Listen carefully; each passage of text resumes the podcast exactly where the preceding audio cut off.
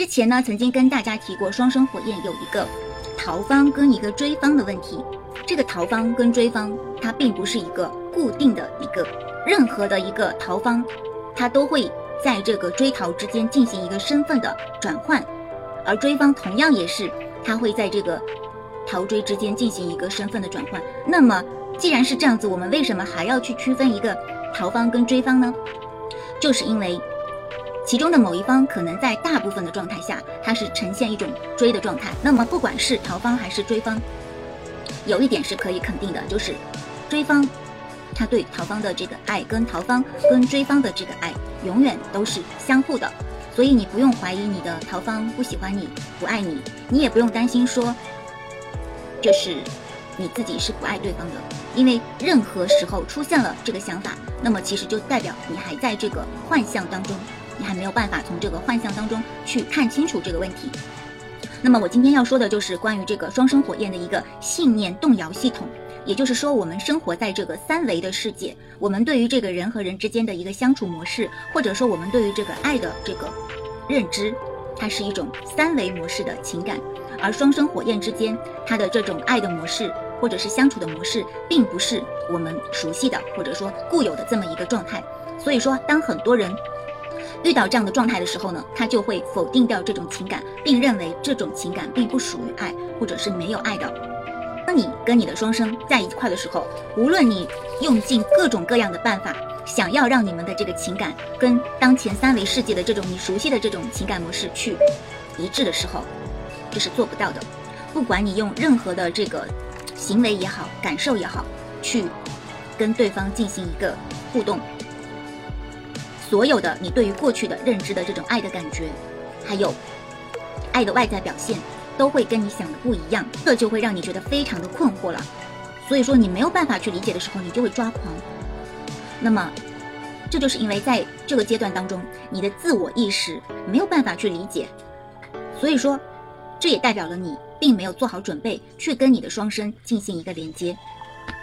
第二个呢，就是一个线性框架的一个时间模式，也不会再适用了。我们喜欢一个人的时候，我们可能会很希望能够长久的跟这个人待在一起，待在一起的时间越长，你会感觉到越舒适。但是你跟双生在一起的时间，通常情况下不会很长，通常都会很短暂，可能你们的见面都会很匆忙，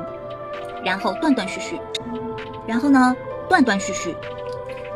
或者说你你每。每一次你都不知道下一次见面会是什么时候，所以说这种感觉就会给你一种你们是没有办法在一起的。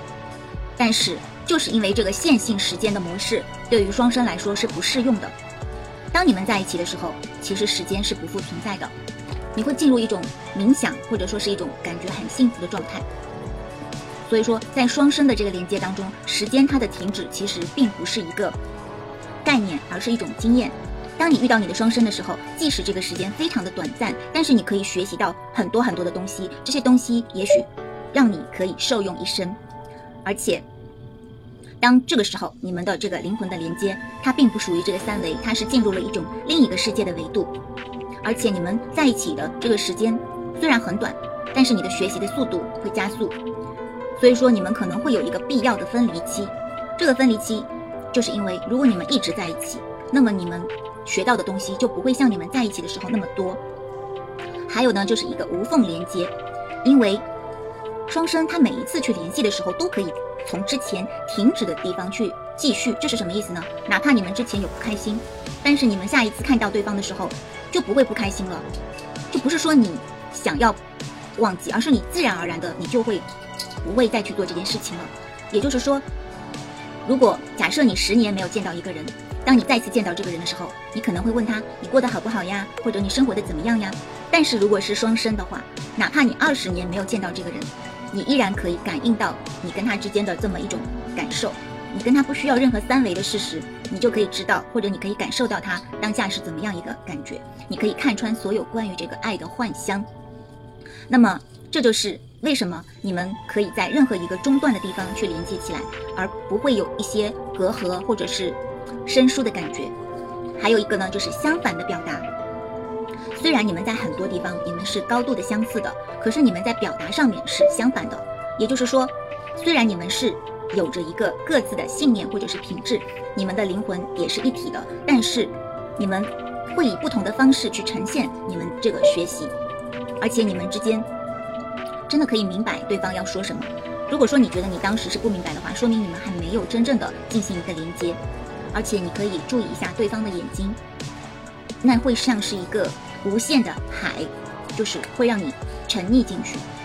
而且要注意一点，就是你的双生永远不会说伤害你的话，永远不会让你感觉到你的自尊心受到伤害。所以说，如果你在一一段关系当中出现了你的双生对你进行了辱骂，或者是人格上的侮辱，那么，请你清醒一下，对方一定不是你的双生，因为双生他不会做这样的事情。不管他处于任何的一个阶段，哪怕他的内心感觉到非常的伤痛，或者说是他内心最无助、最伤痛的一个时候，他都会对你保有一种，就是尊重。和一种深深的爱，所以说他绝对不会让自己对你就是有伤害，或者说去说一些伤害你的话，这就是双生的一个很明显的特征。所以说，如果你觉得很虐，是因为对方伤了你的自尊心，或者说他对你进行了一个辱骂，或者是言辞上的攻击，那么他一定不是你的双生，有可能就是一个业力的一个偿还。还有呢，就是一个自我的冲突。虽然说你的双生他是那么的爱你，但是因为他自己的一个恐惧。他自己也处于恐惧之中，所以说他也会给自己编一个完全相反的故事。之后双生的双方其实都怕了，而且都是出于一个恐惧的一个行动。你可能可以观察到对方心中的一个不安全感或者是恐惧，但是每一次其实当你看到对方的这个感觉的时候，其实也是你自身的一个感受，你并没有看到自己心中的那部分。所以说双生其实是一个镜子，也就是你自己看到自己的一个镜子。那么有的时候，可能你们之间也会有一个怒火，这个怒火会让你们从内心燃烧起来，而不是从真正的这个双生的火焰当中去得到一个滋养。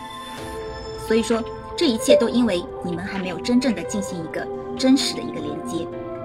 那么我刚才也说过，这个追逃双方其实是会进行一个身份的转换的，不可能就是说追方永远是追方，或者逃方永远是逃方，他会进行一个转换。还有一个就是双生，他会有一种只属于你的这么一种。举个例子，比如说一个人，他假如说他是一个，嗯，柏拉图主义吧，他可能对这种身体的接触或者是嗯类似的这种亲密接触，他会很排斥。可是，如果说他遇到了他的双生的话，哪怕他是这样一个人，他一开始的时候也是这样子的一个感受，但是当他遇到他的双生的时候，他就会全然的去释怀，全然的去放松，他会觉得就是对方就是可以接纳他的所有的一切。所以说他会跟对方建立一个就是灵魂层面的这么一个亲密。那么还有一个就是，我们通常在遇到这个双生的时候，都会有正一个正面的信念和一个负面的信念来让你继续，或者是让你进行一个逃避。那么我现在就罗列了一些正面的信念跟一个负面的信念，你可以去对照一下。正面的信念呢，就比如说你会相信爱情，相信童话般的爱情，相信真爱，或者说你会相信幸运，或者你会相信无条件的爱。负面的就会有这样子的爱是不存在的，我不相信童话，我也没有这么幸运。还有就是我不可能无条件的去爱人，但是我觉得我不配得到他。还有一个就是我不相信爱，或者是我不想要就是在这个爱当中去完成什么使命，或者是我的家人不会同意我这么做。其实你要去。想一些负面的信念，你是可以找到一万个理由，但是请你最终请你明白，就是其实每一每一段这个双生其实都是很特殊的，而且每个人他的这个双生的模式也是不一样的，很难用这个固定的这个常规的这个规则去概括。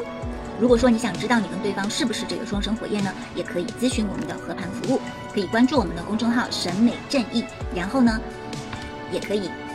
看一下我们每天的这个相关的推文。一般情况下，每一个视频都会对应一篇完整的这个文章，让你来明白我们说的这个具体的内容。那么，也希望我们在做的一些是关于一些灵性方面的一个提升，不管是情感还是自身，都是希望让大家变成一个更好的人。如果说你不管是你有一些疑惑，还是说你在你的信念当中，你就是想变成一个更好的一个灵魂，你都可以跟我们来进行一个讨论跟互动。好了，今天的灵魂手账就到这里了。下期再见，拜。